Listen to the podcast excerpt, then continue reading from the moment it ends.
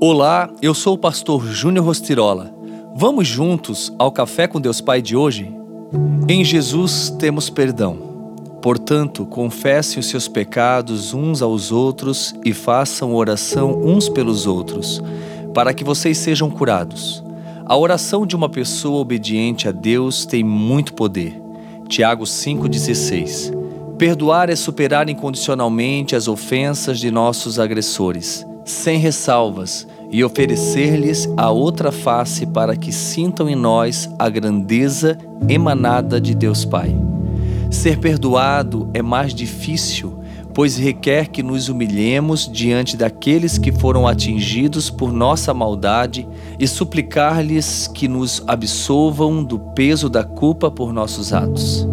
Não se pode falar em buscar uma intimidade com o Criador se vivemos com o nosso coração endurecido, seja por falta de buscarmos redenção para nossa iniquidade, seja ainda por não perdoarmos a nós mesmos, a falta de perdão endurece o coração e nos afasta dos propósitos do Pai. O perdão de Jesus sobre as nossas vidas é fruto de uma entrega e posicionamento diante do Senhor. Devemos entender que o Senhor é soberano e está totalmente disponível para contagiar nossa alma com amor e graça. Por isso, o primeiro passo para entrar novamente em Sua casa é nos livrarmos dos fardos da falta de perdão.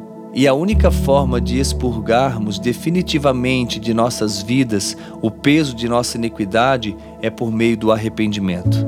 Só assim conseguiremos viver em plenitude o amor ensinado por Cristo, que em seu sofrimento perdoou os agressores. Na crucificação havia dois homens ao lado de Jesus, ambos condenados por seus erros. Diante daquela cena, um deles, contagiado pelo que estava acontecendo com Jesus, teve a humildade e a atitude de pedir misericórdia pela sua vida.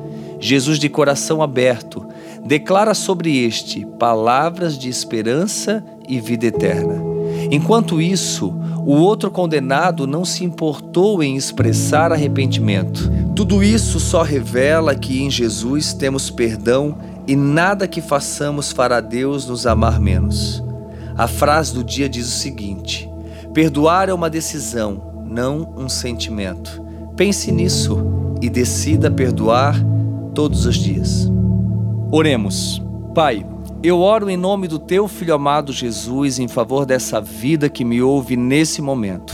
Senhor, tu conheces o seu coração e a minha oração nesse dia é para que ela venha liberar perdão para quem quer que seja. Senhor, eu profetizo que a felicidade que existe no perdão liberado alcance essa vida e outras através dela.